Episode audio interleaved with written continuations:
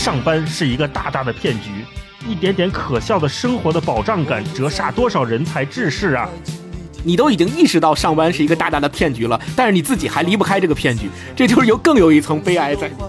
是什么赋予了我们认为这就是体面的生活？多年以来已经被这个庞大的系统驯化了，驯化到一种我们离不开它，但是其实它能离开我们的这样一个境地。最大的失落或者人生的失望是说我不敢期待好消息。就是所谓四十岁退休，是不是我们给自己打的一个强心针？人的精神水位曾经这么高过，这样朗彻的赴死的一代，会只是那冷淡长寿的历史里的一个微末的波澜。逝去的青春，等待老板诺言，眼角的皱纹，刻画着生命疑问，是不是人人都要固定的工作？Hello，大家好，欢迎来到新一期的文化有限，我是大一，我是超哥，我是星光，哎，大家好啊，嗯。今天呢，我们来聊一本书啊。这本书的名字叫做《夜行货车》。那这本书呢，是咱们中国台湾作家陈应真先生的作品集，也是一部中短篇的小说集哈。那为什么聊这本书呢？嗯，当然我们是很早以前就非常想说一起来读读陈应真先生的作品。嗯，另外一方面也是因为最近呃关注互联网或者是说关注社会新闻的朋友啊，最近应该都看到了一些让我们有些难过的事情。嗯，那不管是前两年我们。在文化有限里面聊过的这个美国工厂这个纪录片，或者是监视资本主义，当时我们也也聊过。还有就是人物，呃，以前的报道说这个困在系统里的外卖员啊，我们也聊过用后集气的人，甚至更早的这种逃离北上广的这种啊话题的热议吧。就我们发现呢，就每隔一段时间，这种对工作呀、生活啊、生命的意义的讨论，对资本压榨的反思，都会甚嚣尘上啊。这个频率甚至。似乎还是越来越高。那说回我们这本书的作者陈应真啊，他也是在中文写作里面，或者说整个华语文学里面不可不谈的一个人。他跟我们今天要聊的话题息息相关。嗯，除了在文学上的建树，一会儿我们可以展开聊以外啊，更重要的是说他底层的那个精神内核也是非常有故事的。他的人生经历也是坎坷曲折的啊。那有一种说法说，陈应真是台湾的鲁迅，哼哼，地位非常高。对，他也曾经说过，说我在鲁迅那里找到了祖国。可是呢，陈颖真先生他在大陆，可能大家读他的作品并不多，或者说关注知道他的人也不多，这就很奇怪啊。因为陈颖真先生他是三七年生人，一会儿我们再详细聊，就是他的创作有一个鲜明的时代背景，跟我们整个熟悉或者不熟悉的历史事件息息相关。但是他在这里面写的故事，写的这些人。又让我们今天读起来毫不过时，甚至觉得有点锋芒在背的感觉哈。他的创作也有很多人有不同的看法，有人说他写的是一种高悬的理想主义，嗯，也有我们非常知名的大作家像王安忆也评价过，说我从未超越过陈应真，但陈应真已经被时代赶过。所以呢，我们今天就来聊聊这本书啊，来看看。今天我们在读陈应真的时候，能从他的书里面读到什么？什么叫做高悬的理想主义？他是不是真的被时代赶过了哈？还是我们这个时代刚刚追上他？我们来一起看一看。嗯，那就先请超哥给我们来介绍介绍这本书讲的是什么啊？读起来我们感受怎么样？这本书非常适合我们最近两周读，都不是今天，而就是这最近两周。就我们三个人也笑称，因为这本书是大老师提的嘛，我们就说，哎，这两天读这本书，就有一种感觉，大老师压中了高考最后一道数学大题的感觉，就是压中了作文题。为什么有这种感觉呢？就这本书里边讲了六个故事，这六个故事分成两类，一类的前两个故事讲的是战争的故事，对，嗯。对，这这这两天非常硬题，讲了两个在越战当中发生的故事，而且都是以这个参战军人的角度来讲这个战争。然后剩下这四个故事呢，讲的就是中年职场人的故事。这个中年职场人的故事发生在华盛顿大楼里，这个华盛顿大楼应该是陈以真先生虚构的这么一个场，这么一个大楼。为什么叫华盛顿大厦呢？因为它聚集了所有的这种。呃所谓的叫跨国企业，大家可以理解成就类似于今天北京的西二旗或者是金融街里边的那个最最鼎盛的大厦，对。然后他写了四个发生在这栋大楼里边的这种中层或者是刚刚步入职场的年轻人的故事啊。对。再再给大家讲一下，为什么他这个故事我们觉得特别有时代感。整个这六个故事其实都写集中写于陈映真先生的那个所在的六十到八十年代的台湾，六十到八十年代的台湾。对于台湾来说是一个非常非常重要的时间节点，因为那个时候在蒋经国统治下的台湾是台湾经济发展的黄金期。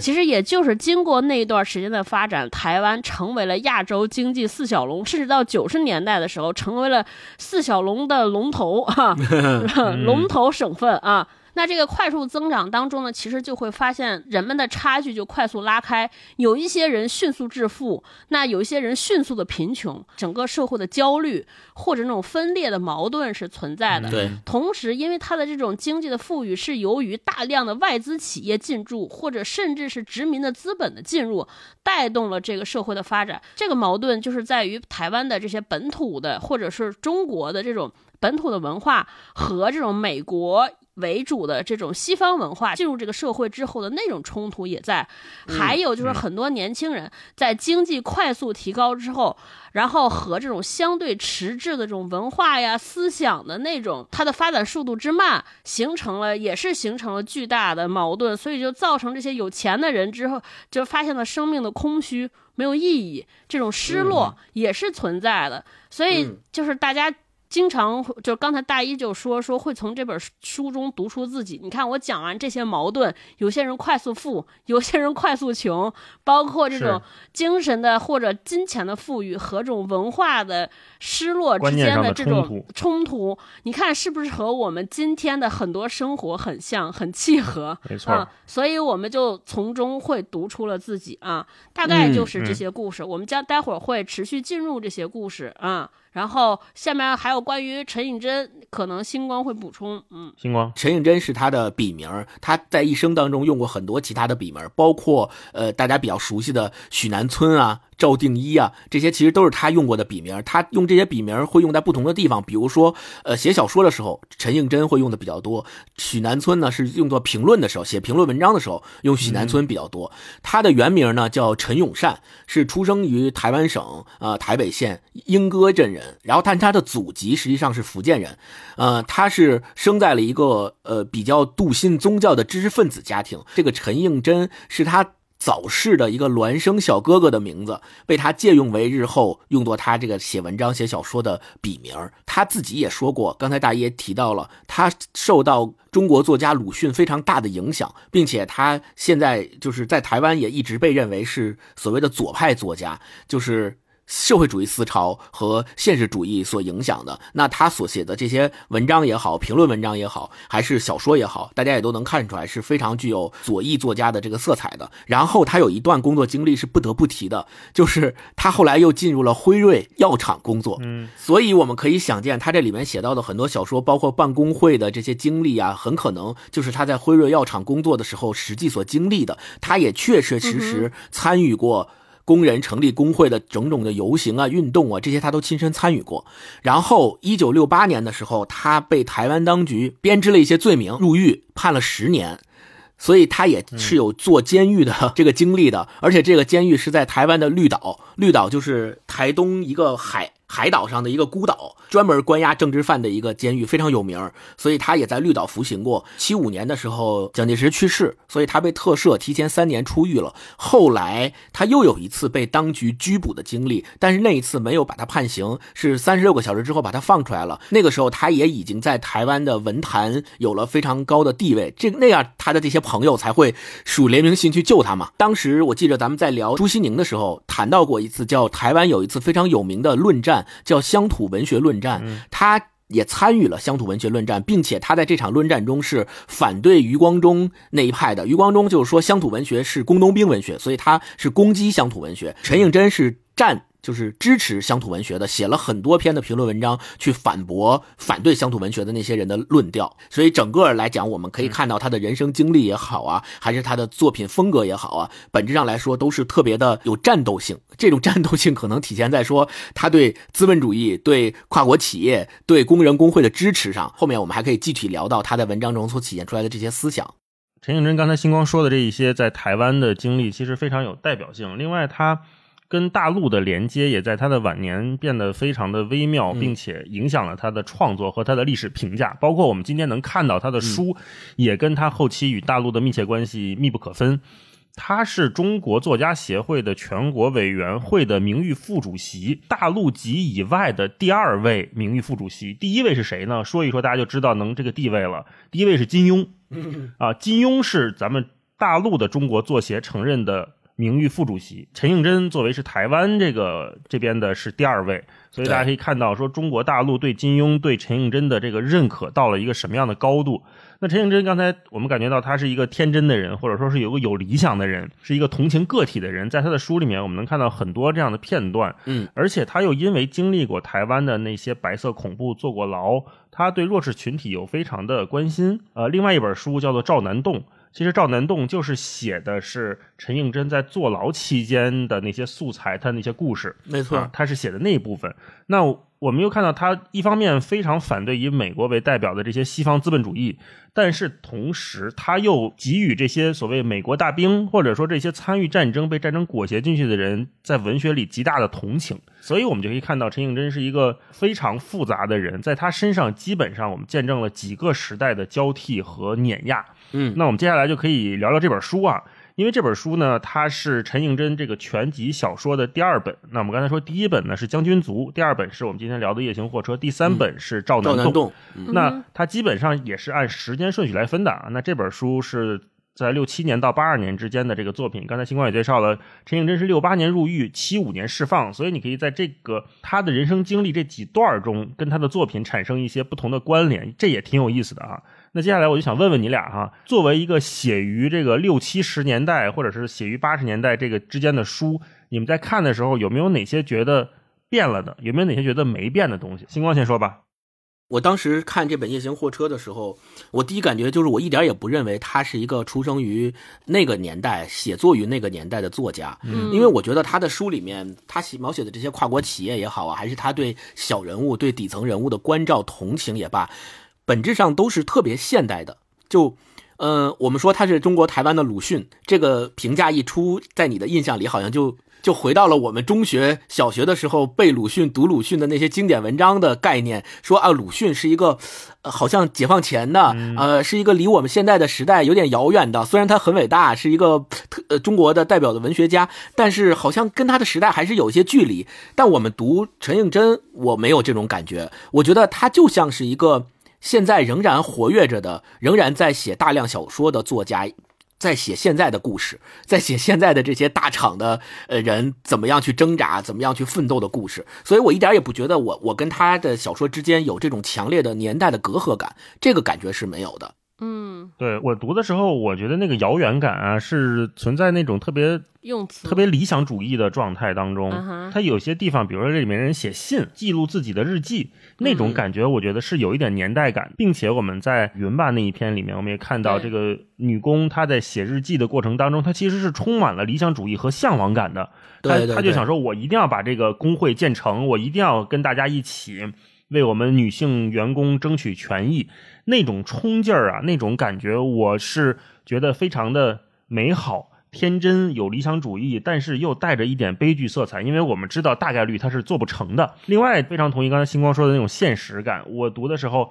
除了这一部分，我觉得完完全全在写我们的现实，他只是提早写了出来而已。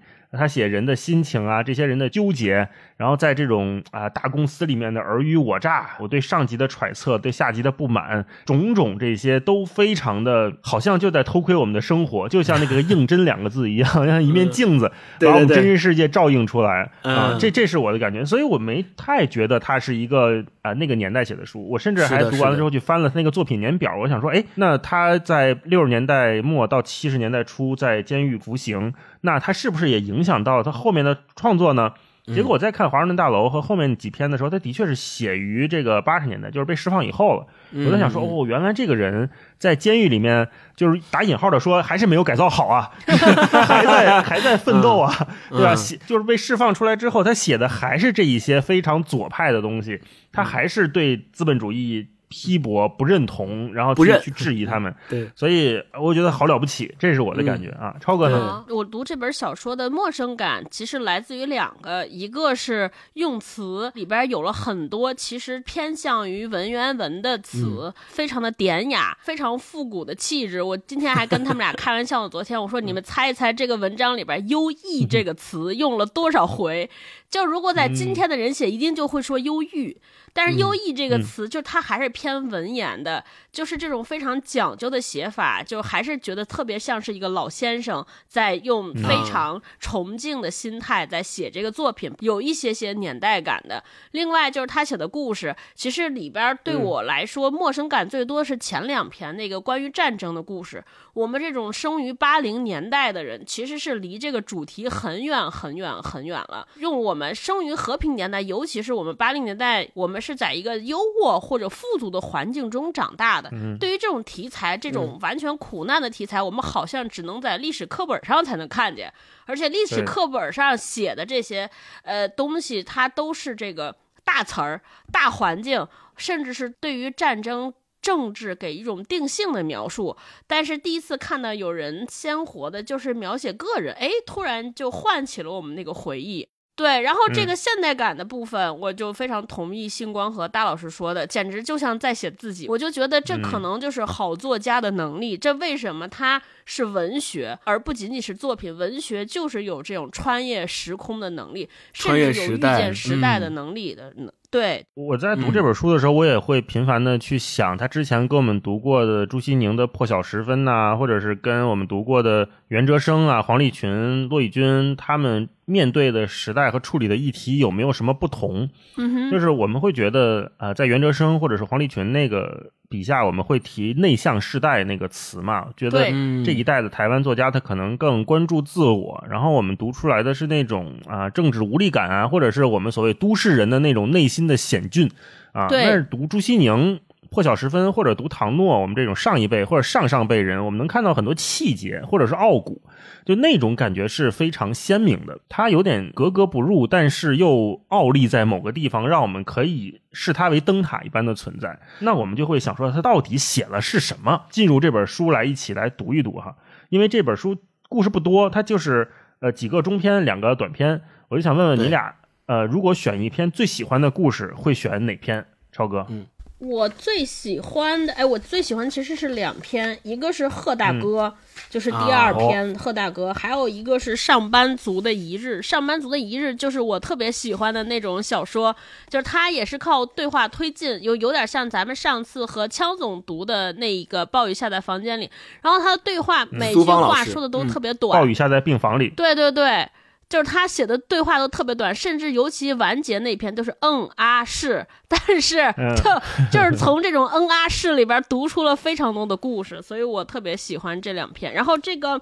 呃，喜欢贺大哥的原因是这个里边有好多翻转和转折。我第一次看的时候，正序的方式去看，不知道答案的时候，以为是个爱情故事，嗯，最后读完之后发现，哇，这是一个谴责战争的故事，哼，觉着还啊是挺、挺玩味的，非常值得玩味。你会发现里边有很多讽刺，很多的揭露，甚至还有非常多的批判，就觉得哇，好会写呀！就是通过一个富家女子对一个外来，就是我用我们现在话说，外来支教的外籍哥哥的那种仰视，从仰视慢慢通过了解了真相之后，真相大白于天下之后，就觉得这是荒诞。我觉得就是特别会写，呃，写的很好，我就非常喜欢这两篇。嗯，你们俩呢？我跟超哥还选的真不一样，都岔开了，挺好的。啊我我最喜欢的一篇，呃我也其实挺喜欢两篇的，其中第一篇就是这里面最短的，也是第一篇，叫《六月六月里的玫瑰花》。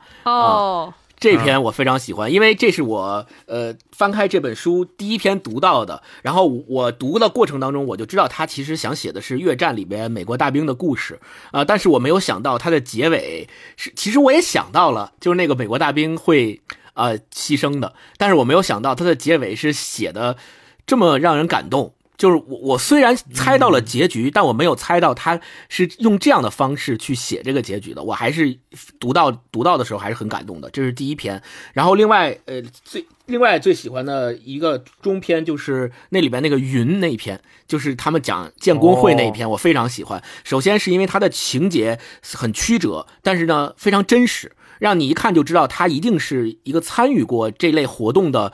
亲历者才能写得出来的，因为这个成立工会啊，里面有各个各方之间这个角力啊，各个之间各个方之间权益的斗争，所以陈应真一定是知道这里面有哪些关节，呃，会影响到，并且他自己亲身参与过游行什么的，他的人物非常的多，但是每一个人物描写的都很立体。也很鲜活，而且我最喜欢的是这篇云，它特别有电影感，它的很多情节和很多场景，让你仿佛就是在看一个电影，而且这个电影拍的非常的感人，尤其是这篇的结尾，也是让我感觉到了一种特别的温暖。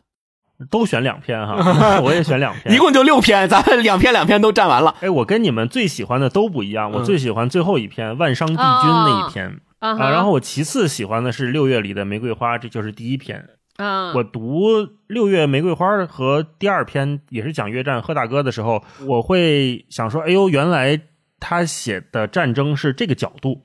他写的是都是非常非常普通人，甚至在六月里的玫瑰花里面，那个女主角她其实是一个性工作者，就是你非常意想不到的角度。对对对，呃，你会觉得说，原来他们好像都是被主流社会所遗弃甚至遗忘的人，那他们在这种战争的大背景下彼此相遇，然后互相慰藉，那那种感情又非常的真挚，而且两个人语言还不通。啊，这就是整个小说里面最大的一个冲突点。当两个人语言不通，但是又产生了极浓烈的感情的时候，这个故事会走向哪里？那他们会对对方有什么样的期盼？这个就是整个《略里的玫瑰花》，我第一次看的时候就是会震惊到的地方。那最后非常有想象的空间。对，最后那个结尾，虽然刚才星光剧透了啊，但是那个结尾写的非常漂亮。没错，如果大家有兴趣的话，呃，一定要看一看。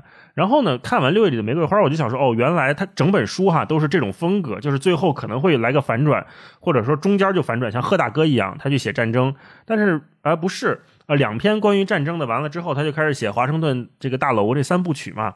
呃，我看到最后一篇万商帝君的时候，我突然觉得他在写一个群像，对，就这个大楼啊，难过，发生的事情太多了，有高层的人，有低层的人，然后最后这个万商帝君，我们也知道他是在写里面的一个小员工吧，算是，嗯，呃，一会儿我们可以在分享片段的时候再说哈。我觉得万商帝君这篇真的是精彩之极了，大家有兴趣的话一定要看一下。嗯。异乡的绿点。失眠的清晨，远方悠悠响起火车的汽笛，沉寂的冬夜，晚醉扎心自己。冷月下，风铃，声云凄凄。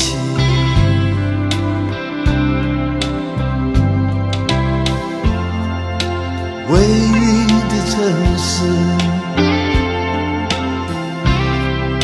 赛车的黄昏，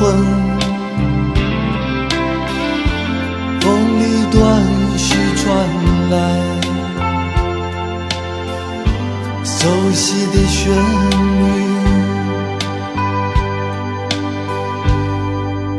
搬家的艰辛，惆怅的情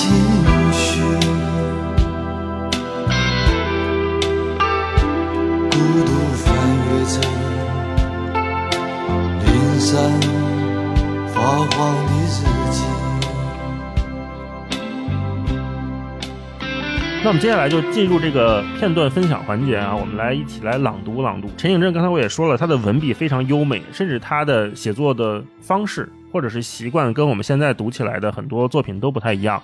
它有独特的美感。还是超哥先来吧。那我就先从这个贺大哥开始，就是我先给大家介绍这是一什么故事呢？就是一个，在上大学的女生，她们家家境非常优渥。她在暑期实践的时候，或者或者是做义工的时候，认识了一个来自美国的年长一些的同事吧，应该叫。之所以叫贺大哥呢，是因为这个同事英文名叫，他说他的英文名叫 Hooper，然后大家就管他叫。贺大哥慢慢的通过跟这个大哥的接触，产生了深深的爱恋。结果突然发现有一天这大哥，呃，就是失是从他的生活中消失了。再得到这个消息，发现是他在精神病院。再接着他就要返回美国了。所以这篇小说呢，是从这个女孩悄悄摸摸的去。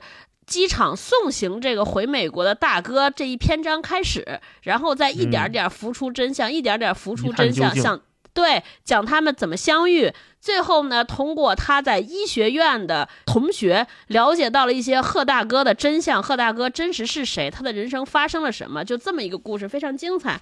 我为什么特别喜欢这篇？是因为我第一开始读的时候有点儿。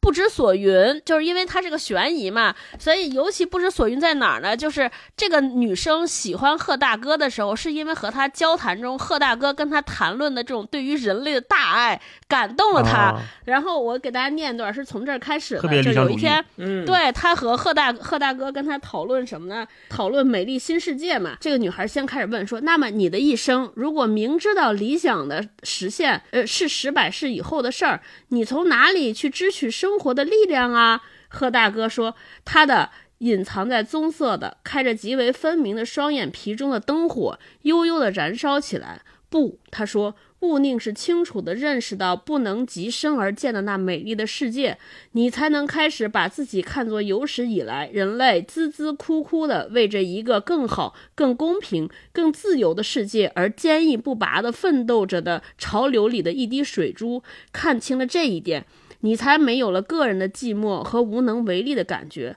他用英语说，并且也才得以重新获取生活的、爱的、信赖的力量。不，让我们去爱，让我们去相信。贺大哥虔诚地说：“爱，无条件的爱人类，无条件的相信人类。这样的爱，时常带来因着我们所爱的对象的不了解，而使施爱的人受到挫折、失望。但是这个时候，你最要照顾的是你自己，而不是别人。”贺大哥说：“让我们也相信一切一切的人，虽然这无条件的信爱、信赖往往带来甚至以生命当代价的危机，但是让我们相信，总有一天，更多更多的人能够不图回报，而从一个人的生命的内层去爱别人、信赖别人。”贺大哥说：“那美丽的新的世界就伸手可及了。”就是当时我看前面的时候，我说这说啥呢？对吧？嗯，就感觉像是一个布道的，就感觉他像是一个牧师，说你要爱人类。啊是是结果我看看到后来，这个女孩看贺大哥自己跟心理医生交流的日志，就稍微剧透一点，这贺大哥其实是一个战后的 PTSD 严重的患者 PTSD 对，啊，嗯，对，甚至因为他为什么患有这个，其实是因为他在越战中亲自参与了很多对于平民的虐杀、屠杀，所以他非常的内疚。然后这里边有一些特别残酷的事儿。他说有一回我们在一个山脚找来十来个躲藏着的平民，全是妇人和小孩儿。有人挑出一个十六岁上下的女孩，拉下她的裙子。有一个老太婆凶猛地扑过来，女人和孩子开始哭叫。一阵 M 十六是一种枪型啊，把他们打得全部像蜂窝似的，然后把那女孩拉开，他们轮流着对她做那事儿。啊，对，其实他参与了非常残酷的事儿，导致了他回国之后整个人崩溃。然后现在，当我知道了后来的事儿，再看他前面那些对于爱的宣讲，其实你就明白，他对这个女孩讲的这些事儿，其实是深深的忏悔。一个是忏悔他在反思战争这件事情的残酷，甚至是战争这件事儿的荒谬。同时，他可能也是通过这种言论，希望其他人来接纳他、原谅他，让大家对他做的恶行给予谅解。整个知道这个轮回，我就觉得哇，非常的会写。呃，只有这种亲身参与过战争本身的人，在谈起来这件事时候，他的那个复杂，他的那种难过，通过这些对话非常好的体现出来。就另外，我其实也想说，这两天因为乌克兰和俄罗斯的这个事儿，很多人都在讨论。呃，我自己对于这个事儿的观点，我是这样认为的。我觉得就是。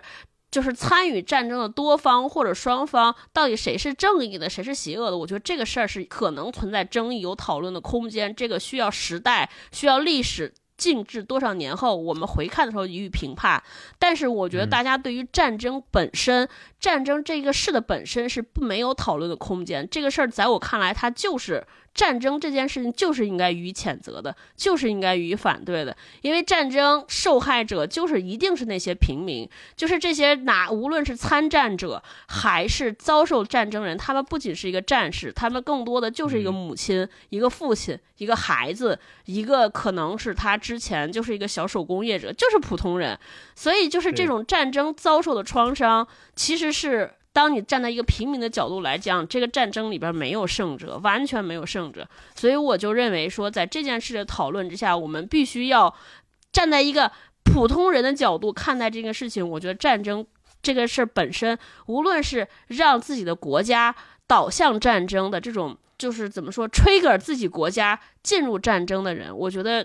他们都是我们应该给予抵制的。那篇贺大哥，我在读的时候，我觉得最后就是因为那个贺大哥他亲身参与过非常残酷的战争，于是他。精神受到了强烈的刺激，甚至于他分裂出了另外一个人格。我觉得他的就是刚才超哥分享那一段特别的治愈，特别的有一种牧师感、宗教感的情感的那个人格，是因为他之前在战场上受过那么强烈的刺激，导致他被迫他不想接受在战场上的那个人格的自己了，所以他在心里面受到了精神创伤，就分裂出了另一个人格，完全相反的人格。对，而且他还给他的家庭也也制造，他说他妈妈是。个和平主义推动者，他的母亲就制造了这样一个假象的身份，因为他生出了一个新的人格，他因为这个人格又造出了一个完全的全新的世界和世界观，然后他就远离自己原本来的地方，跑到了台湾的这个一个小的城镇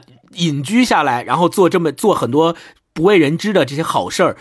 恰恰能够看出来，战争这件事情对普通人，对像贺大哥这样的人所造成的伤害能有多么的大？他完全变变了另外一个人。对，对，他是别人的加害者，同时他也是受害者。是的，是的。从贺大哥这篇文章里面，我们看到的很多的面相，一个是说对战争和对这个人性的摧残，另外我们也看到陈颖真是多么会写人的心理状态。对啊，我刚开始看的时候，就看前半部的时候，我以为是一个恋爱的文章。对，因为他实在是太会写了。我我我也跟着超哥这个分享一段，这个是刚开始没多久啊，是这个女孩开始喜欢上了贺大哥，然后有这么一段，就是从我这个第一人称出发的描写，他说。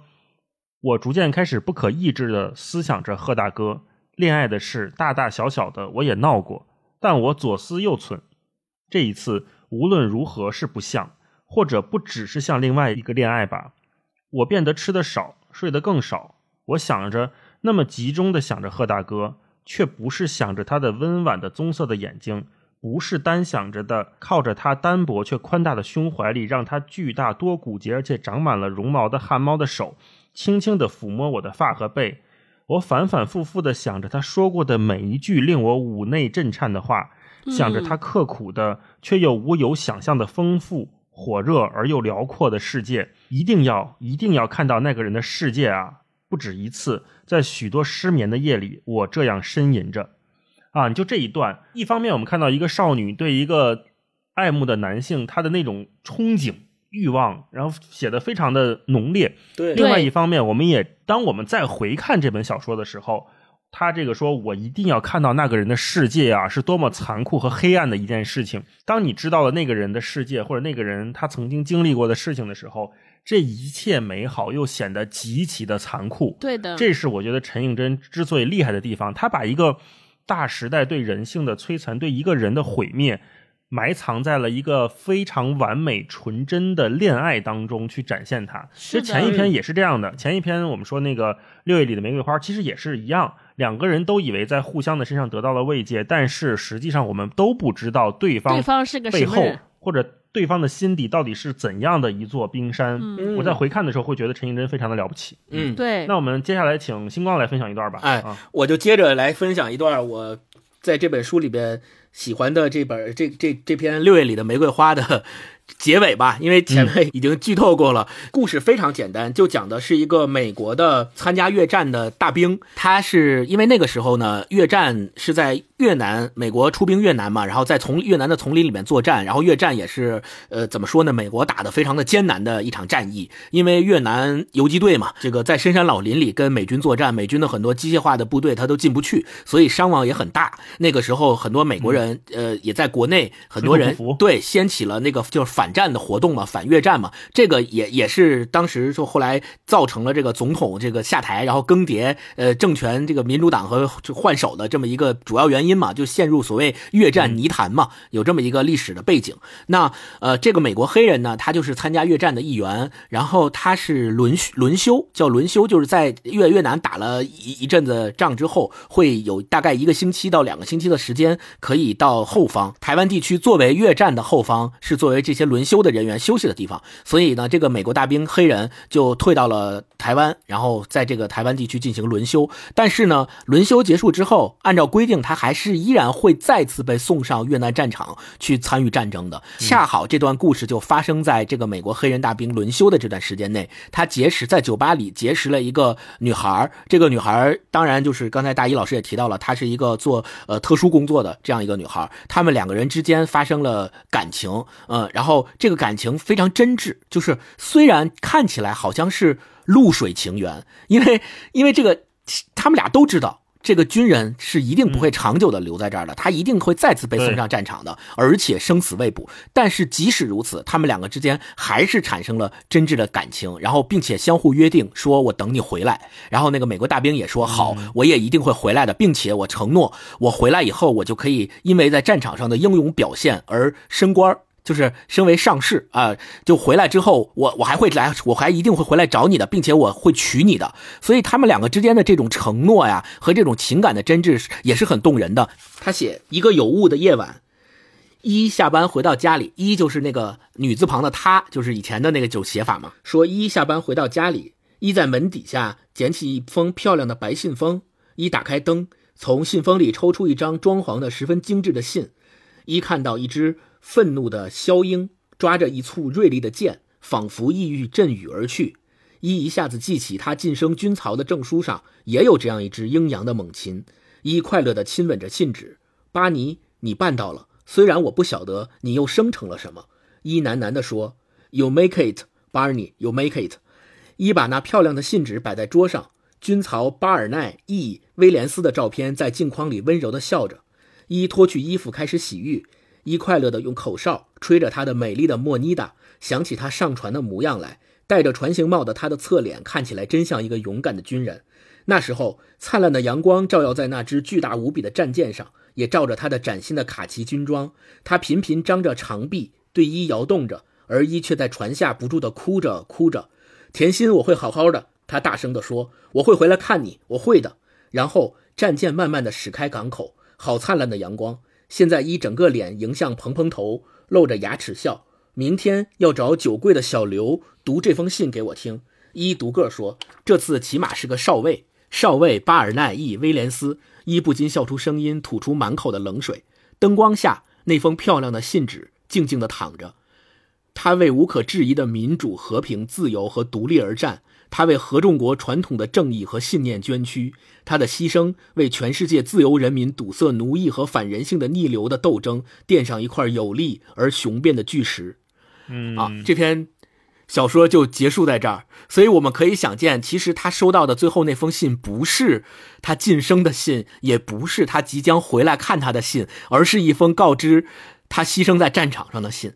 而也恰恰是因为他们两个之间语言不太通，他不太懂那么多英文，他也说那个黑人士兵也说不了那么明确明确的，明也说不了那么清晰的中文，所以他们两个之间的沟通也是有一些障碍的。所以当他收到那封信的时候，没有马上读出说原来是他牺牲的信，所以他还满怀期待、满怀兴奋的说，明天他可能就回来看我了，并且是以一个立功的、升职了的新的军官身份来看我的，满怀期待。但是这封期待就在巨大的牺牲的悲痛下结束了。这篇小说读完这篇小说的时候，我甚至在想，是不是他其实也已经内心里面意识到了。他收到的这封信其实不是他所期待的那个信，而是他有可能牺牲的信。但是他在强烈的抑制自己的这种悲痛的情感，他还在往好的方向去想。这就像其实我们每一个普通人在收到比如说亲人啊、朋友的一些不知道是好是坏的消息的时候，我们总愿意去往那个好的方向去想。我们一直不断的去往那个好的方向去想。我们说啊，可能没事儿，可能是安全的，没有问题。我甚至认为他是会有这样的一个反向的冲击在的。我在读这个小说的时候，我一直没觉得他们两个真正相信他们有美好的未来。对，两个人似乎都在那个环境下在说一些我知道我不太相信，但是我随便说说的话。嗯，哦，因为我觉得最大的那种失落或者人生的失望是说我不敢期待好消息，嗯，因为我不相信我的命运会有所转折，我不相信我的命运会给我一些让我觉得好的事情发生。所以你说这个男孩和这个女孩，那男孩因为是个黑人，所以他在整个军队里面，在美国的那个环境下面，他还是有一些种族上面受到歧视啊，或者是不公平的待遇的。嗯所以，呃，他那个士兵他在军队里面的境遇和这个女孩在社会上的境遇，其实在某种程度上有点相像，嗯，都是处于被压迫一种偏底层的状态。那他们两个对未来的期待是什么样的？两个心碎的人、破碎的人在一起，他也拼不成一个完整的未来。没错。那他们在分开的时候说：“那我要回来，我要和你在一起”的时候，两个人我觉得都是，呃，我们说叫逢场作戏也好，或者说是对未来不敢抱有任何的希冀也好，都是整个小说弥漫出来那种感觉，反而是一种嗯冷冰冰的那种漠视感啊，嗯超哥。嗯，对我当时看这篇读这篇小说的时候，读这个故事的时候，有两点让我非常动容。嗯一个呢，是因为这个故事的男主角是一个我们刚才反复讲，他是一个黑人，然后他之所以在他其实本身在这场的战争中，他自己得到了非常大的，用我们现在话说，有非常有存在感。为什么？因为在他之前的生活当中，他是在美国的社会，因为自己的人种问题受到了非常大的歧视。那现在到了战场上，他发现他突然可以和白人平等了，他和白人这些白人和他一样的恐惧，甚至他有了拯救白人的机会，就是他的人生第一次获得了这样无上的尊贵，和这些人在一起，他觉得受到了莫大的鼓舞和振奋。另一方面，让我第二个非常动容的是，他和这个女孩之间的爱情。就这个黑人本身以为自己已经非常底层了，然后他觉得自己爱上了这个女孩，一直说我要让你做我的太太，但这个女孩一直对他说不不不，我配不上你。嗯然后这个男生跟他说说没有配不上，我是一个 slaver，我是一个奴隶呀啊这个女生依旧觉得说不不不，你现在是军曹，你马上就要当上呃叫什么上尉，你马上或者是要升为上校，我不能够，你不能应该和我在一起，就是我和你在一起会玷污了你，或者说会让给你的荣誉抹黑。我当时看到这儿就特别难过，嗯啊，那我们接下来再分享一轮哈。嗯刚才超哥已经提到了那个上班族的一日是非常喜欢的一篇故事，并且这里面还有一个我们都非常喜欢的一段片段的描写吧。那超哥来吧，我看看我们会不会撞题。对我，我觉得你们俩应该会描写那个片段，我就不读那个片段了，我就先描我这，我觉得你们俩一定会读那个片段。我先读一个 啊，就是片段前后这个对话，我觉得我简直太喜欢了。很多上过班的朋友应该都对这段话能够引起大家的共鸣。就这个故事是个啥故事呢？它其实是个关于辞职的故事。男主人公呢，大家可以理解，我觉得他可能的身份就类似于现在公司的财务总监，他是从零到一吧，靠自己的这个勤奋努力当上了今天这个位置，而且因为他是分管财务，他其实就类似于跨国公司一个老板的白手套，因为他靠他靠他自己的业务能力。帮这个老板大大老板和二老板做成了很多吃里扒外骗公司的这些。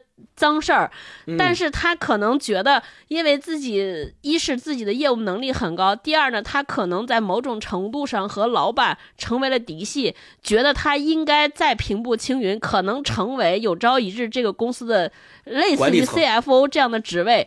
结果突然有一天拿到了任命书，发现 CFO 是从海外派驻来的一个人，而且这个人就会是，而且这个人之所以能升任 CFO 的原因，是因为他是。老板的亲戚，老板的侄子，然后这个男主角就愤而来到公司离职，觉得自己被骗了。然后这就是有一段他和执行 CEO 的对话。这执行 CEO 这个身份是我杜撰的，但是很像，我感觉啊。他说这个 CEO 叫杨伯良，呃，英文名叫 Berlin。财务总监非常愤怒，去找杨伯良。这个杨伯良先是怎么说？说怎样？报表差不多了吧？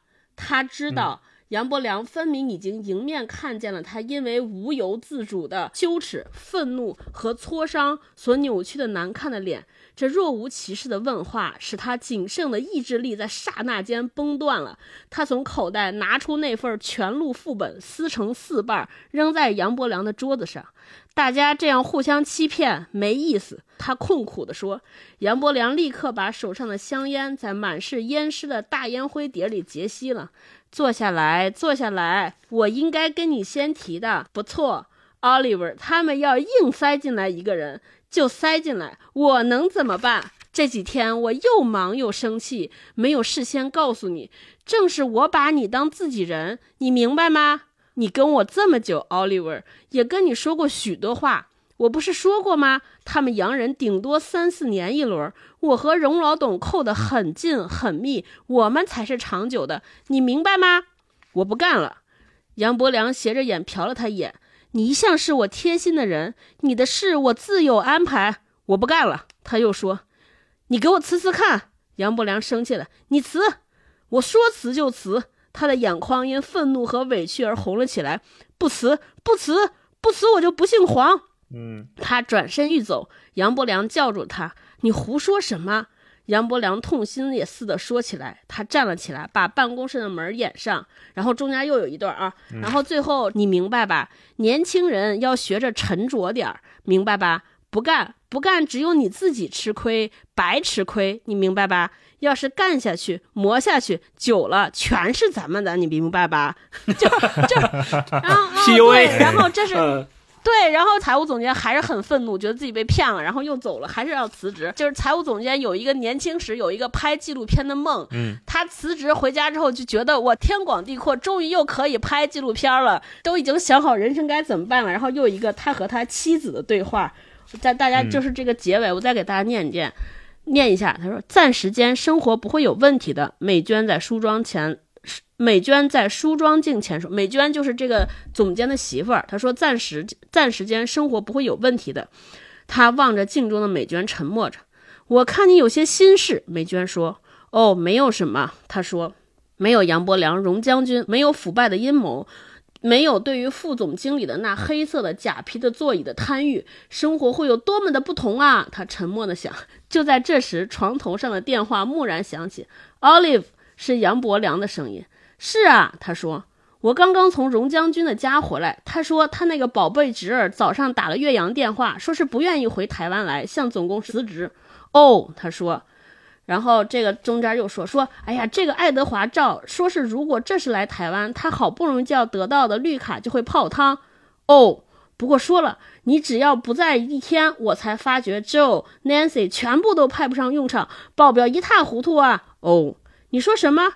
那我明天去看看吧。他大声的、生气似的挂断电话。杨伯良在嘿嘿的笑声中挂了电话。美娟安静的凝望着他。谁？他说是杨伯良。美娟又转身去看镜子。她说要你回去。嗯，他们少得了你吗？美娟对着自己在镜中的卸了妆的脸得意的笑着。然而，她看见原已斜卧在床上的老公匆匆的爬了出来，走出卧室。什么事儿？她说：“大门我关好了。”她看见客厅的灯亮了起来。过了一会儿，美娟又说：“你在干什么呀？”那个男的说：“把摄像机和放映机收起来。”他低声说：“ 就是他其实还是想回公司的。我觉得就是这段对话为啥好呢？那上一次大老师说那句话，就是那个叫什么麻雀的五脏，就是他不停的往里翻。不停的有东西翻出来，美娟说家里边还能支撑一阵儿，其实他有双、双重意思，那意思就是说，表面想安慰他、宽慰他，没事儿，你可以干你自己的事儿，其实就想给他敲了个警钟，说不行啊，嗯。你不能在家待着，对家里还能支撑一阵儿，就是说也也不能太久，你 你得看掂量着来啊。对，但是她又不想给大给丈夫造成那种我在 push 你，我在给你压力的那种感觉。当他们得到夫妻俩得到这个老板让他回来这个电话，其实夫妻俩都是如释重负，都就是互相欺骗，谁也不想戳破。然后这个电话打的也很巧妙，这个老板先跟他说啊，说你看啊，这个老板的侄儿自己不想回来美国了，但其实你你不知道背后他做了多少工作，估计肯定也是有各种谈判、各种的威胁，甚至还有各种的交易，然后才把他要回来啊。对我就然后这个接电话的人一直在说哦。哦，是他说的字儿最多的一句话。那我回去明天看看吧。他也没说我要回去上班，也没说我不回去。嗯题目叫做“工作的一天”，我就觉得哇，这简直写进了职场所有的故事，就特别配合腰封上那句话叫“工作是场骗局”。你看这些人就是互相在表演，我觉得这个标题应该叫“工作是一场表演”，这些人就互相 PK 演技。没错，互相表演真的是，而且嗯你看他最后那段对话，他老板给打电话的时候，他老板一直在等他说，那我还是回去看看吧。他一直没有说我需要你回来，公司需要你回来，嗯。他都是说别人不行，那人不来了，然后这个台阶就递到了这个主人公的面前，就看你主人公下不下。借坡下驴呗，对。说那我回去看看啊，就就两个人嗯。都都在这儿演，真是超哥说那个，然后。整个这个叫上班族的一日啊，这一天里面发生的事情真的是太多太了，精彩了，而且这个小说里面主人公他自己还有一个算是情妇，嗯对他跟这个情妇或者第三者拍过一小段录像，因为他有拍纪录片的爱好。所以他曾经拿着他们家那个家庭 DV 啊，给情妇拍过一段。然后，因为他得知了要被裁员的消息之后，就心血来潮，说：“那我要开始整录像机了，我要开始整纪录片了。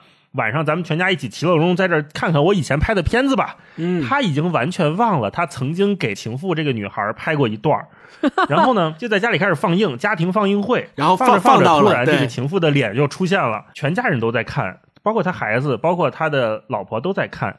他老婆就问说：“这人谁呀、你说他老婆能不知道那个人跟他有问题吗？不可能，对吧？你说女人的直觉是多么的敏锐，一看就知道有问题。但是两个人心照不宣的骗过彼此，说啊，就是以前的一个模特儿什么的给他拍了，然后拍完放那儿了。整本书包括这个故事，我觉得都是那种希望破灭的故事，就是大家没有人在里面真正的相信别人，嗯像真正相信别人的人过得都很惨。然后这里面中间也有一段写的很好，当他决定了他要离辞职开这个不干了公司的时候，他跟自己的对话啊，嗯，就在昨夜，他才又想起整整搁置了四年许的毛片，就是没有剪辑的片子啊，和于金以前老式的摄像机。接下来是他自己的一些对话，自己的一些内心 OS 啊。他说：“搁下了那么久，趁着这一时段拍个百来尺吧。从脚踏车的转动轮子开始，再照后座上的便当盒，然后让骑单车的最低等的上班族逐渐没入私家轿车、计程车和公车的街道中。然后镜头调上伫立的积木式的大厦森林，就他在想他这个怎么运镜。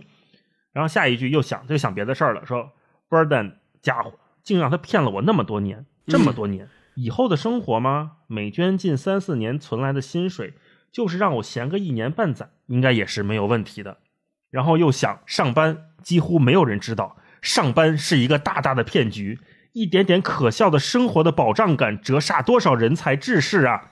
然后又想 Burden，我岂是好对付的吗？我知道每一张发票、每一笔歪账最真实的故事，我知道你和海关和几家厂商最内幕的关系。哼，我是好对付的吗？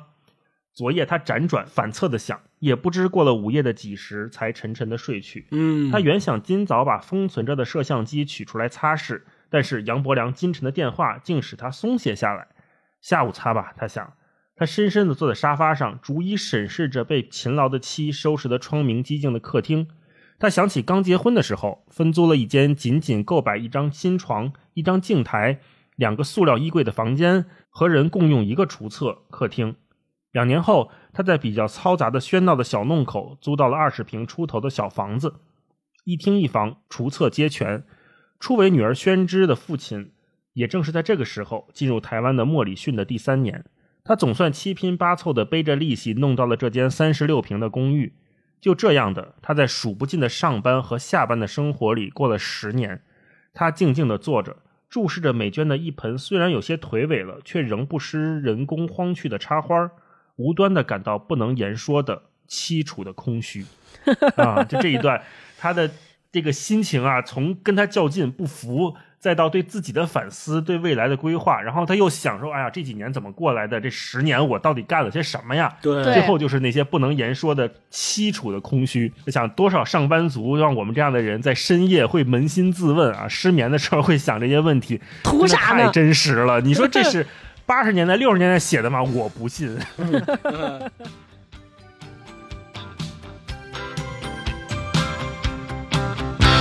很小的时候，爸爸曾经问我：“你长大后要做什么？”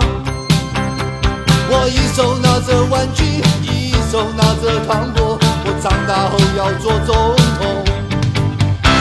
六年级的时候，老师也曾问我：“你长大后要做什么？”爱迪生的故事最让我佩服。我长大要做科学家。慢慢慢慢慢慢慢慢长大以后，认识的人越来越多。慢慢慢慢慢慢慢慢，我才知道，总统只能有一个。慢慢慢慢慢慢慢慢，我才知道，科学家也不太多。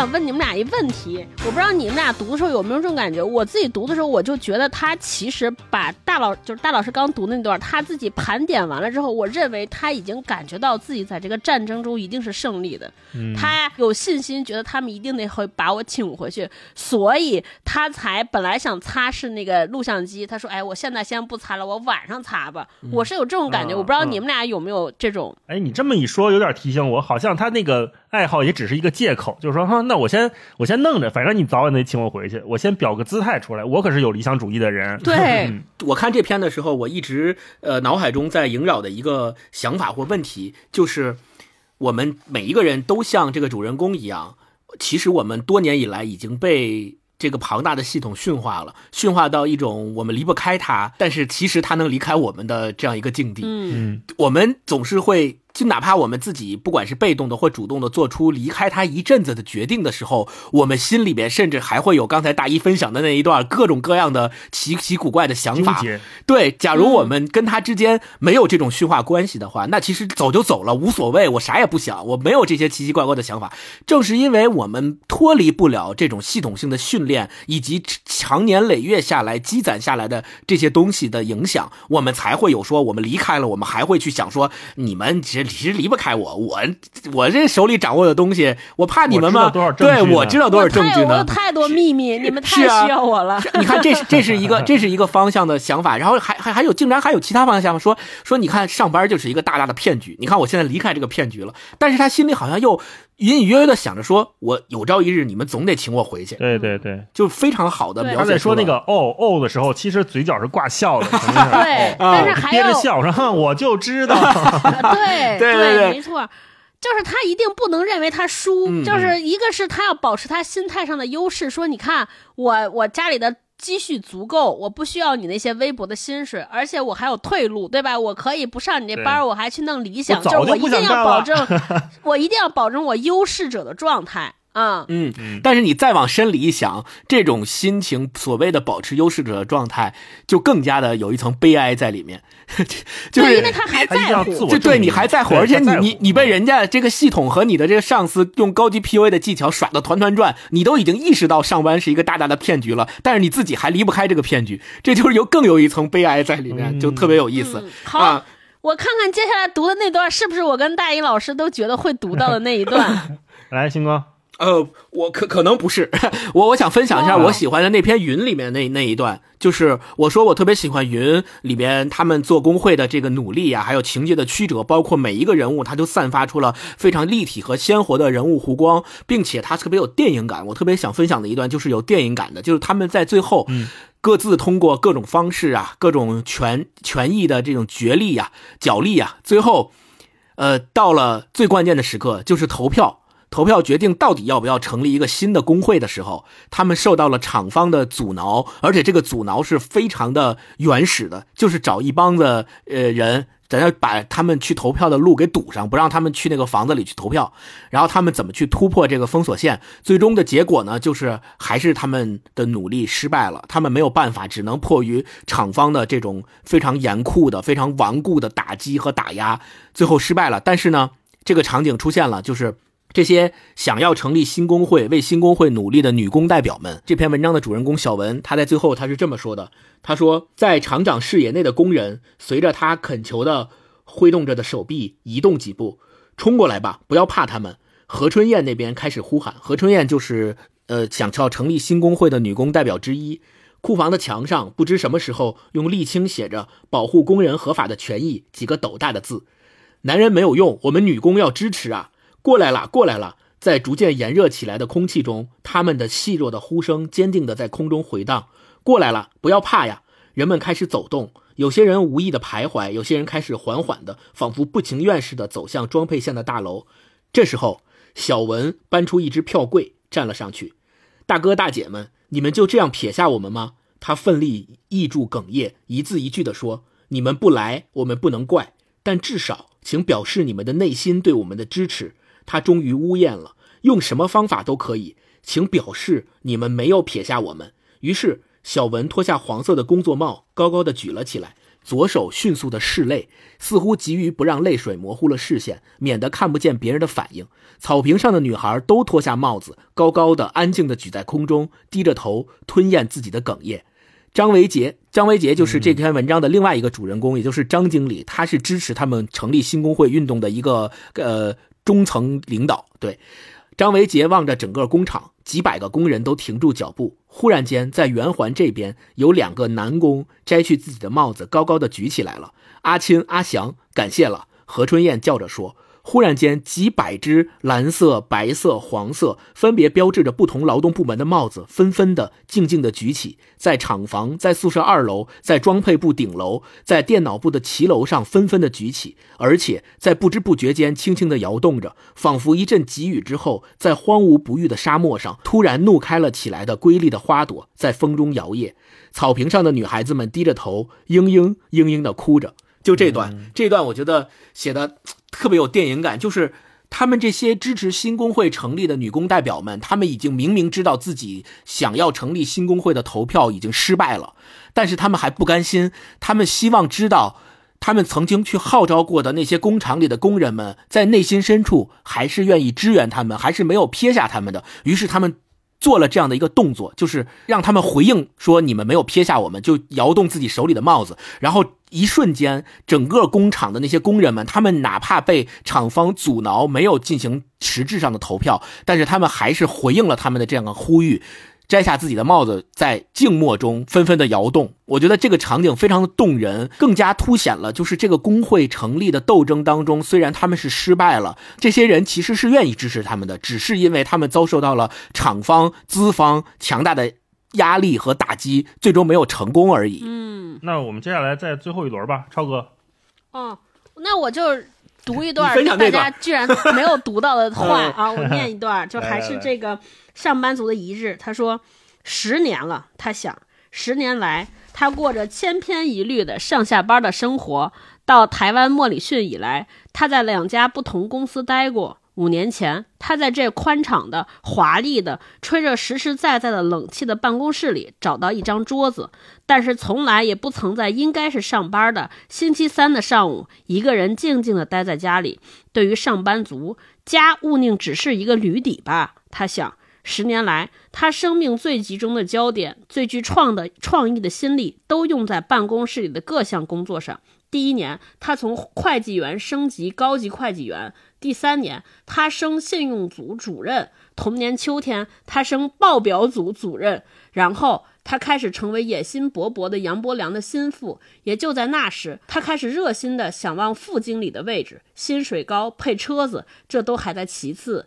杨敬雄想望着副经理的椅子，还因为工作会清闲些。那时他会有时间和心思，富裕继续他在大学时代没有拍完的一部纪录片。嗯，就是这段，我觉得这个如果不说是在 六十年代，然后把这个台湾莫吕逊换成我们现在一任何一家公认的大厂，我觉得这段都可以非常这这完全无缝衔接无缝衔接。对，对，这里边我想说什么来着？这里边有两个，你看他为什么对于这边这份工作欲罢不能？他一开始讲说，他觉得自己在三年，就是第一年升什么会计高级会计员，第三年他升信用组主任，同年他升报表组主任，就是他可能觉得自己在这里边得到了认可、成长，对吧？我靠我自己的辛勤打拼，挣来了我今天所得的一切，然后马上还有什么呃配车子呀、吹冷气呀，他觉得自己过上了体面的生活独立。办公室、啊，但是从另一个角度讲，是什么赋予了我们认为这就是体面的生活？就是这就是为什么大家讲陈映真的小说里边会提，就是评价他的作品里边会提及几个词，就是有一个特别重要的词叫消费主义。就是我们今天也在讲，包括那天大厂发生那事儿之后，我也在写，就是其实造成了我们现在这种困在系统里的打工人。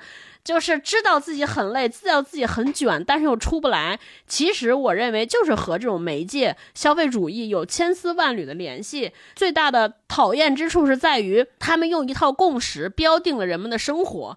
就比如说，我们现在觉得说住大房子、开好车就是一个好的生活，这是个共识。但是很多时候，共识其实也是一种 judge 评价，甚至是一些标签。对，大家想想，是谁规定了这样的生活就是好的生活，以及这样的生活真的是好的吗？对吧？其实就是由由于这些概念，就是这些所有的这些消费品的制造者，除了给你大家提供 function 的承诺之外，我们会给每个消费者贴标签，就是你一旦达到了这样的层次，使用了这个产品，你就会成为这样的人，对吧？这是一个惯用的消费、惯用的营销技巧，但就是营销技巧，其实给大家造成了好多虚妄的梦。对没错，就没错。是说，哦，我做成我我必须有了这些，我才能成为这样的人。这段话其实也是，你想。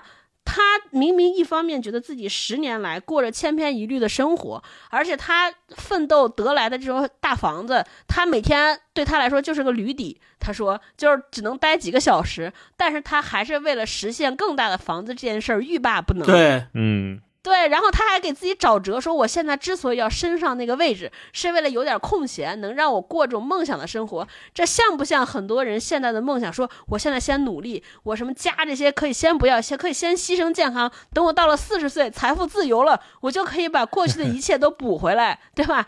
但其实真的能补回来吗？不一定，只是我们认为，就是所谓四十岁退休，是不是我们给自己打的一个强心针？所以我觉得哇，这个真的是太太会写了，就是特别有洞察力，写出了好几代人的生活。没错，我觉得超哥刚刚说的那个特别好，就是我们怎么样去评价，到底是这个社会或者是企业之间加给我们的评价，我们怎么去对待它，在对待这些所谓社会强加给我们的。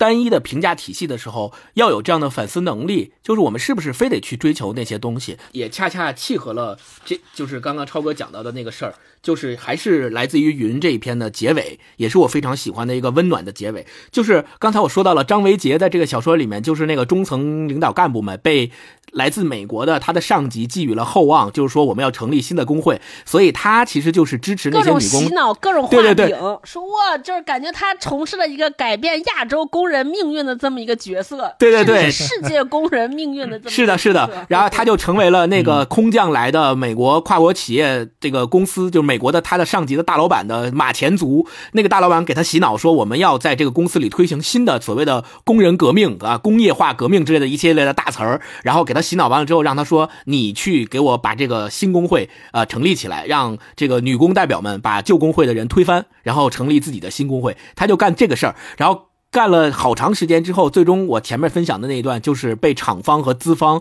阻挠了嘛，就最终这个努力是失败了。然后这个张维杰他回想起两年前，就是这篇小说里的现实，他写的时候已经是他回忆两年前他在那家跨国大企业里面所从事的这个事儿。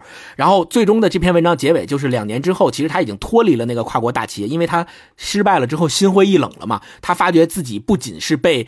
他的上级洗脑骗了，然后他也发现了这个跨国大企业里面的这些种种的这些事情，其实是一个非常荒诞的事情，所以他就离职了。离职之后自己出来创业，然后他在自己创业的过程当中，他最终他是这么写的：他说，在信稿的末尾，这个末尾是他写给了他的一个女秘书，就是他自己现在创业的一个女秘书。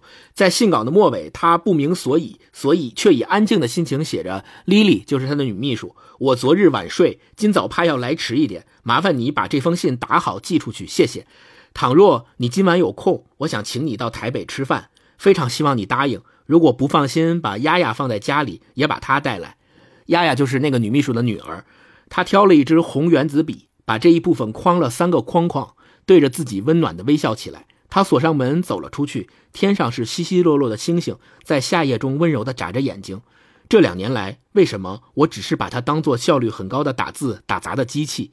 他对着自己皱着眉，摇摇头，轻轻地喟叹起来。对，这个篇文章就结束了。我为什么要分享这篇？就是刚刚借着超哥说到的，我们其实在这种大企业、在社会的这种大厂的单一评价体系的推动下，每一个人都在卷嘛。那 那我们其实就应该去重新评价这一切。我们应该去重新评价，说自己到底要发现什么才是真正想要的快乐的幸福的生活。就像刚才我分享这段张维杰这个角色，他终于发现。在这两年的过程当中，自己身边的这个 Lily 这个这个女孩，她其实是一个非常好的女孩。为什么自己就没有发现？就像一个针眼瞎一样，就好像一直把她只是当做一个秘书的身份，只是把她当做一个效率很高的打字机器去用，而没有去把真正的感情投射到她身上。她终于发现了这一点的时候，她做出了一个举动，就是她给 Lily 写信嘛，说我愿意邀请你来跟我共进晚餐，开始她跟 Lily 的交往，超越工作关系之外的交往。对，所以我觉得他终于发现了，除了工作，除了跨国企业，除了社会评价之外的那个评价体系当中，真正值得珍惜和宝贵的东西。这个就是他迈向幸福生活的第一步。终于知道什么才是真正值得追求的东西了。对，终于知道什么是值得追求的了啊！特别欣慰。我看这个时候结尾，我还这么理解，就是你与其那些大老板给自己画饼做那么大的事儿。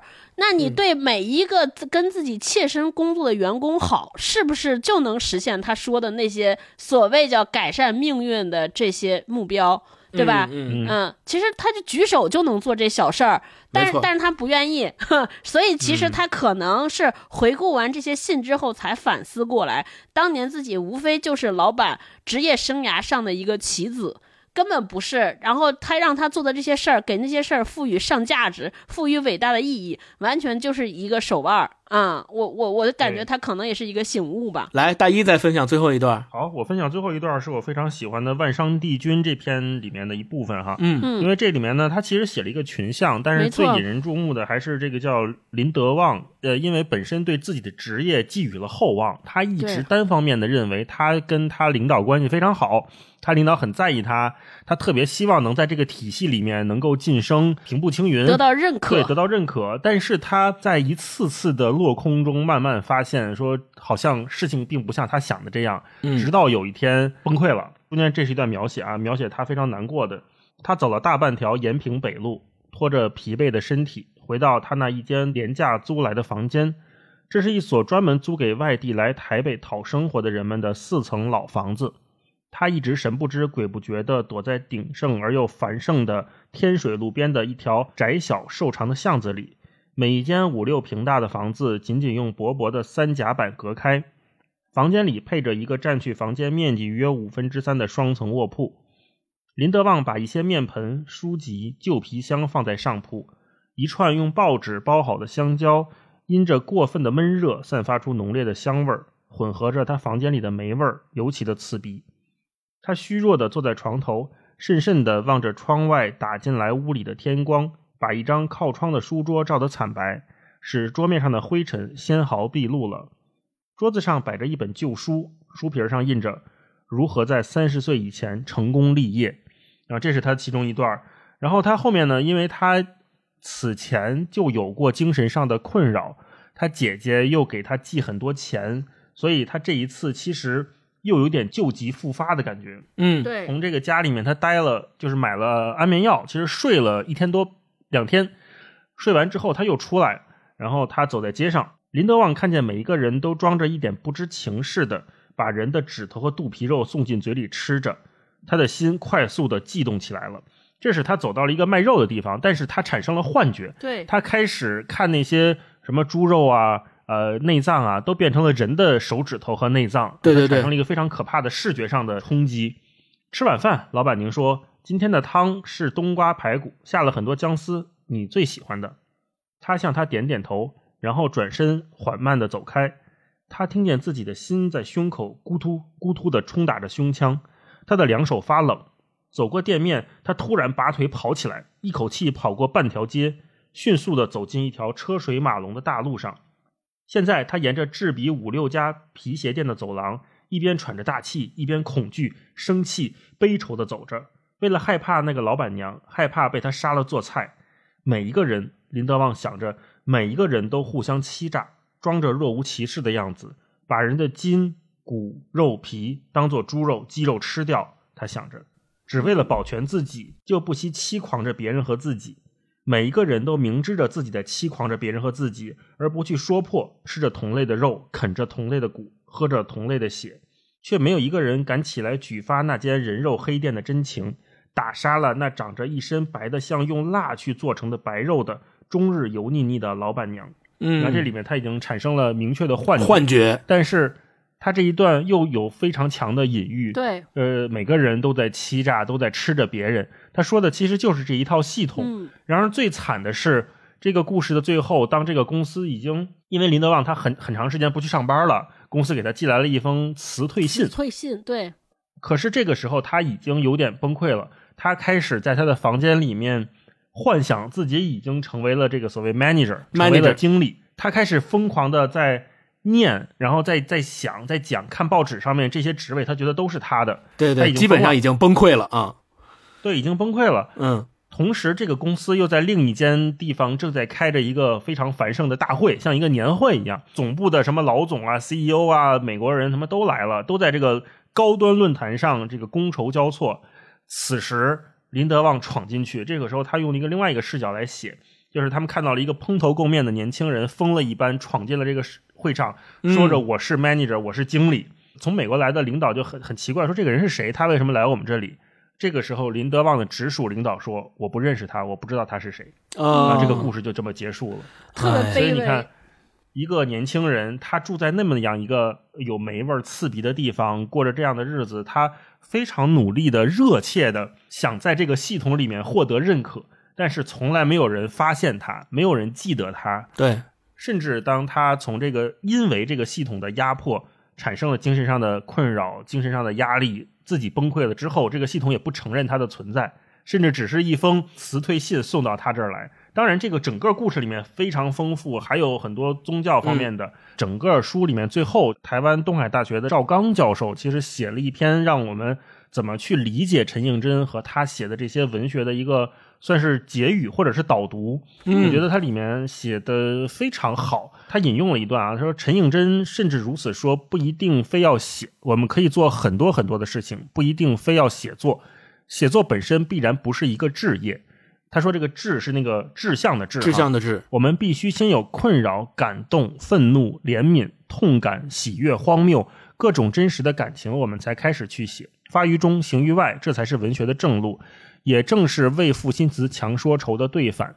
长久以来，我们看到很多强说愁的变形，包括那些以文学为西方摩登文化理论的脚注或者操场的书写。嗯，这是陈应真的一段，他说到这种为了书写而书写，或者说。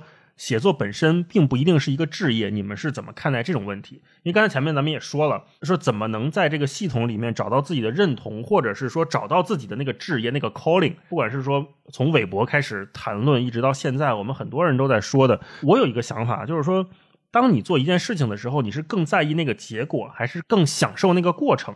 其实是能区分出来的。对的，如果说你更在意一个结果的话，那可能是我们刚才前面讲的，很多人在追求 manager 啊、升迁、大房子、manager、独立的办公室，那是一个结果。但是这个过程他并不享受，他甚至很痛苦，甚至很危险。嗯我们看到很多人都在这条路上跌了下去。但是如果说当你想做一件事情，这个事情的过程你很享受，当我们走到某一个结果的时候，是不是就会让自己轻松一些？我想听听你们的看法哈。嗯，星光我记得我在上研究生的时候，我的导师，呃，因为他自己除了在学校里面当教授之外，做很多科研项目以外，他自己还把他的科研项目就是研究成果做了所谓叫现在国家鼓励的那种，呃，商业化的改造，然后自己做就是弄了一个小公司，然后那小公司就是实际上是把他的那些产品，把他的那些科研成果产品化，然后卖出去，然后挣了很多钱的。但是呢，他一直跟我们讲的，当时上学的时候事儿，就是说，他说你看我现在其实。挺有钱的，就是就是钱不愁，我我是公司的老板，对吧？我又在教授里面教学，对也也不愁。但是呢，他说我要告诉你们一件事儿，就是你们做事儿，不管以后做什么，你们一定要意识到，不是为了挣钱去做的，挣钱是额外，挣钱是顺便的事情。就当时我们还那个时候我们。不太能理解，就是你，就是我们会觉得说你站着说话不腰疼，因为那是因为你现在已经这么有钱了，所以你，所以你才能这么教育我们。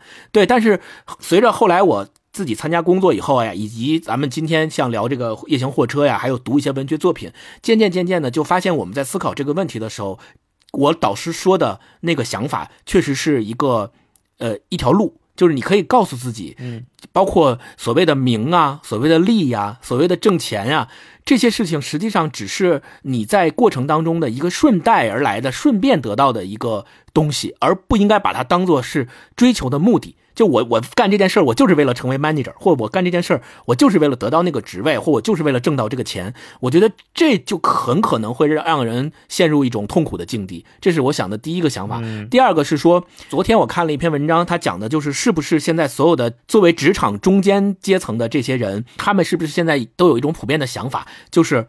呃，想踏踏实实的干好自己手里的那点事儿，而不想走上管理岗位，不想走上管理层。因为一旦走上管理层以后，就会有很多各种各样的麻烦事儿。或者在大家的印象里边，你看《夜行货车》里面这些短片也写到，你成为中层干部和成为高层管理者之后，你可能每天唯一干的事儿就是跟不同的部门之间去进行权益的这种勾兑，进行权益的这种争夺，对撕啊，就各种这这种事儿，就不会。去专注于你想要专注于的那些业务了，所以那篇文章里面也提到，是不是现在这些年轻人或者是职场中间阶层的这些人，他比如我是一个程序员，那我就想踏踏实实的写程序，我就觉得写程序这件事儿我能得到快乐。那我能不能在一个快乐的这个当下这个过程是快乐，很快乐？那我能不能在一个大公司里面，我就一直是作为一个基层的程序员，做我写程序的快乐的事情？能不能？第一，我觉得有这种想法的人越来越多，证明我们的价值观和评价体系是越来越多元化的，这是一个好事儿。但是我又想到，嗯，现在我们社会提供的环境和大厂提供这种，能不能给我们一个这样的空间去做这样的事情？嗯，正常在一个公司里面，他一定是希望你承担越来越多的责任和干越来越多的事儿，你就想踏踏实实的做一个基层的程序员，对。他允不允许你有这样的机会？所以我觉得这个是我对这个问题想到的两点啊、呃，大家可以探讨。超哥呢？嗯，超哥呢？我读刚才大一老师说的这个最后的文章序的时候，就是我们为什么要读陈陈应真？被后边里边有一句话打动了，他说：“呃呃，陈应从陈应真的阅阅读陈应真的作品来的时候，有一种特别大的启发，叫文学起始于苦恼，终抵于智慧。”我觉得就是一个幸福的工作，其实也是这样的。我觉得苦恼还有一个看的角度，其实是好奇，也就是说，我在寻找我有没有解决这种苦恼的办法，或者我来去探寻一下这个苦恼的原因，这都是是一种好奇。那最后可能我们怀着这种好奇心去探寻的时候，甚至由于我们的智慧或者我们能力的上升，我们甚至发现这个苦恼本身都不是问题。我觉得在这个过程中，其实才是最大的享受和 enjoy。我们也应该把这种看成是我们切实的成长，那关于之前我们讲的，就是这本书里讲的，说工作是一个是不是个骗局，或者 上班是不是一场表演？我觉得还有一个另一个角度的答案，就是我们能不能真诚的面对内心。最近不是也在上班嘛？我经常就跟他们开玩笑说，说假使我们拆掉一些条件，就是把所有各种公司的老板都都叫来说，假如你的公司没有投资人的压力，没有股东的问询，然后你到底。然后问这些老板，你到底这个公司能不能不增长？你对这个公司还有没有想法？我觉得能听到不同的答案。嗯，我觉得我们每个人都要诚实面对自己的能力。包括星光刚才讲说，我就想写代码，那我得问问说，那再问说，你能不能不升职不加薪？我觉得大家在面对这些利益攸关的问题之后之间的你，你根据这个答案就来分析自己苦恼的原因到底是什么，到底是要走什么样的生活？我觉得这个可能是抵抗我们一切问题的终极的答案啊，就是那个叫始于苦恼，终抵于智慧。可能还是智慧不够吧，我们每个人 因为智慧不够，所以苦恼。刚才超哥说选择什么样的生活，其实也是我从陈应真这本书里面看到的，就是他选择什么样的方式来回应这个时代，或者回应整个我们所谓的这个系统带给我们的这些压力。呃，他不是为了创作而创作，也不是为了姿态而姿态，就他好像。不只是关心眼前的这一亩三分地，他告诉了我们应该怎么关心这个世界，关照身边的人。嗯，对，跟陌生人产生连接，对弱者报以同情，但是对强者也不盲从、不屈服。对，我觉得从他的作品里面，我们可以看到。还可以做的事情还很多，嗯哼，这是给我感到希望的地方。就是他写故事，或者说我们阅读他，只是其中的一个方式。嗯，关键是我们怎么理解他那个 calling，或者说陈颖真说那个置业。刚才我们说的，我的置业是不是就是踏踏实实的把这一行代码写出来，就是把这一条音频剪完，我就挺开心的。那怎么找到那个置业？我觉得，如果说陈颖真在那么一个环境里面，在他的刚才我们聊那么漫长的人生岁月中。经过凶险的境遇，经过开心的事情，他都能一如既往的坚持自己的理想，通过写作这种方式去回应这个时代，找到属于自己的办法的话，那我们一定也有属于我们这个时代的方式和方法，嗯，去解决、去回应、去关注到这些问题。对对对，我还是读完了之后啊，我还是挺有希望的。你看陈景真一辈子，其实他不光写小说，他还做散文、办杂志、写评论，甚至还写电影剧本。说句题外话，这个夜行货车。也有电影和电视剧，也有电影，有有有，可以搜来看看。张丰毅主演看起来有点，对，就会有点怪，就是他那个时代感确实很强哈。但是你看吧，陈映真他这一辈子做了很多事情，那我也特别期待说我们这个时代的陈映真他会在哪儿，或者他以什么方式出现，这个都是我们非常期待的事情。陈映真，他其实在他的这个三本理想国出版的短短篇小说集里面，他在《赵南洞》就是第三本，他说：“我写这些故事，其实就是想告诉人，人的精神水位曾经这么高过，这样朗彻的赴死的一代，会只是那冷淡长寿的历史里的一个微末的波澜吗？”这个是陈玉珍自己说的，也就是说，他支撑他写作的动力，就应该是他要记录这些底层小人物曾经精神中所曾经有的那些高贵的东西，也。也像咱们高光时刻，对，也像咱们读的这个夜行货车里面，最后这个封底，他写到说，为了世界上无数的在遭人湮灭的角落里，为着不肯释手的生命中的一盏灯火，正在受尽求故拷问之苦的被全世界遗忘的人们而活而写作。所以，我觉得。不管你身处于一个什么样的时代，或者你在生活当中遭受着什么样的压力和痛苦，我觉得陈应真的存在，或者说读陈应真的作品，都能够让你知道，依然有人在关注着。像我们一样的人，依然有人在用他的这支笔去记录、去写时代的这些共通的东西。所以，就像大一说的，我们也希望是现在我们也能够依然有像陈映真这样的记录者在我们身边，为我们记录这个时代所发生的一切。今天这期节目的最后吧，也欢迎大家留言跟我们说一说听这期节目的感受，或者说你是怎么理解那个 calling 那个置业的哈。欢迎大家在这个评论区给我们支支招，我们会在评论区选出五位朋友，送出由理想国提供的这个夜行货车的纸质书一本，希望大家阅读愉快，从这本书里面得到一些安慰和抚慰。好，好吧？好那我们希望今今就跟大家天大家上聊到这里班愉快。啊，尽早洞察你在的是不是个骗局啊？上班是一场大大的骗局。好，嗯，祝你今天演那今天过老板就聊到这里啊！拜拜。好，拜拜拜拜。勤劳的人啊，无聊的人啊，还有陌生的我，在街头游